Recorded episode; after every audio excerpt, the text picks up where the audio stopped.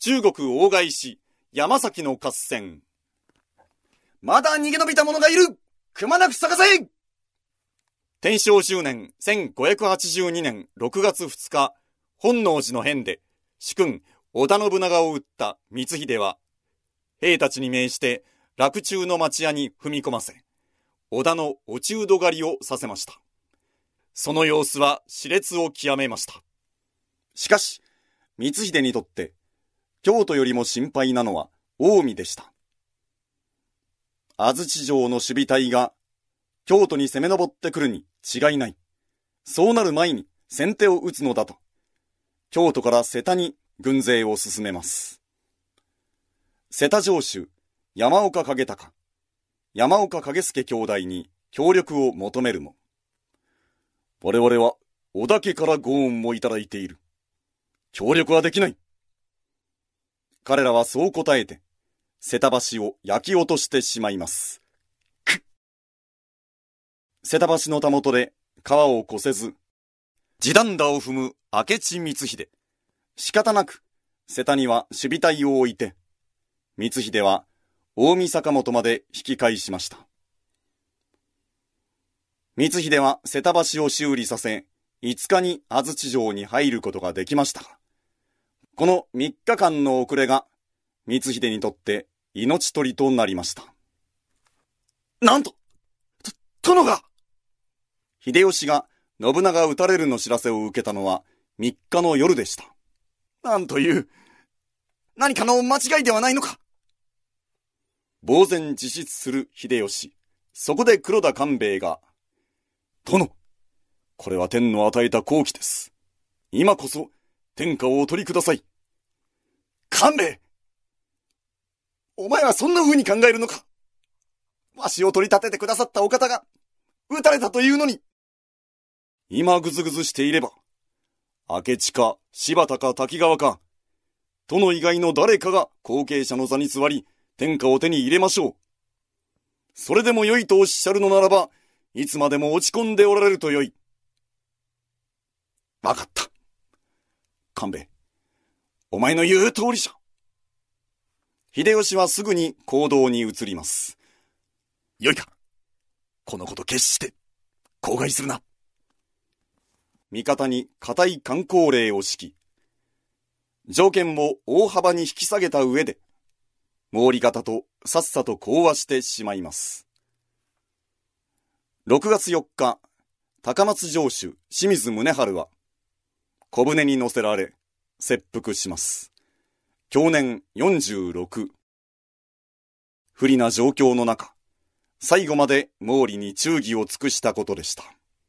さっ光秀と喧嘩じゃ秀吉軍2万5千、それも秀吉の直属ではなく、織田信長の家臣たちです。しかし、秀吉は彼らを自分の直属として組み入れると、6月6日午後、陣払いを済ませて、山陽道を東へ向かいます。6月8日早朝、姫路城入り。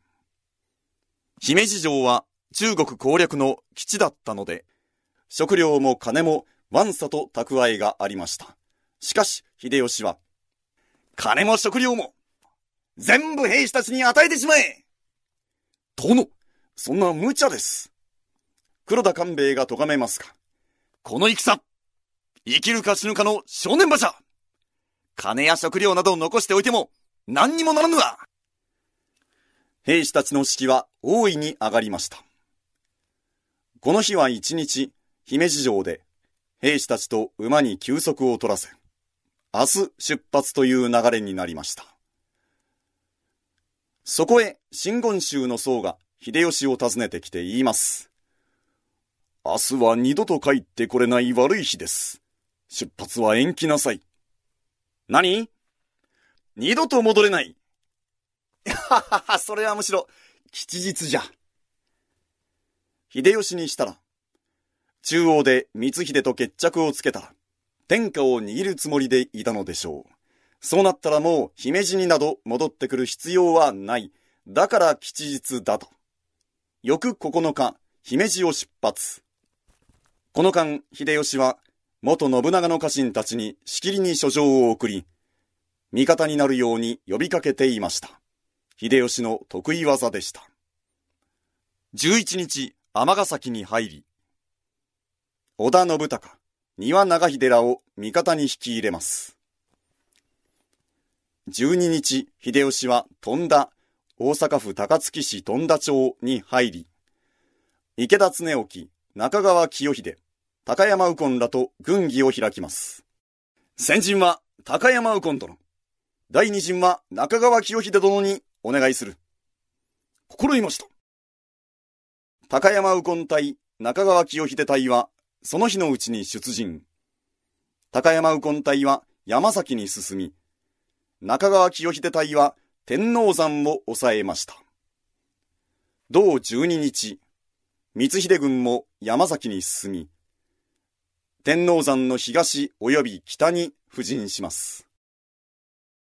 この日は小競り合いのみで、翌13日夕刻から本格的な合戦が行われました。戦が始まってみると、秀吉方は秀吉直属軍に加え、織田信孝隊、庭長秀隊、池田恒興隊、合わせて4万弱。一方、明智光秀は、信長を撃った直後こそ2万の兵力を有していました、安土城や長浜城、坂本城の守りに兵力を割かれ、数を減らしていました。あっという間に切り崩されます。これは叶わぬ。光秀は御坊塚の本陣を引き払い、山崎北東の昇龍寺城に引き退きます。そして夜になってから、大見坂本に退く。夜中にわずかな家来と共に逃げ出しますが、途中、ありゃー明智の残党だぞ殺せばカニになるぞうっひゃーズバドスズシャーく、かなー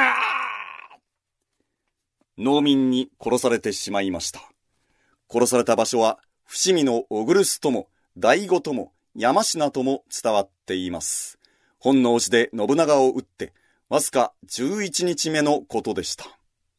光秀の首は秀吉により京都粟田口にさらされました。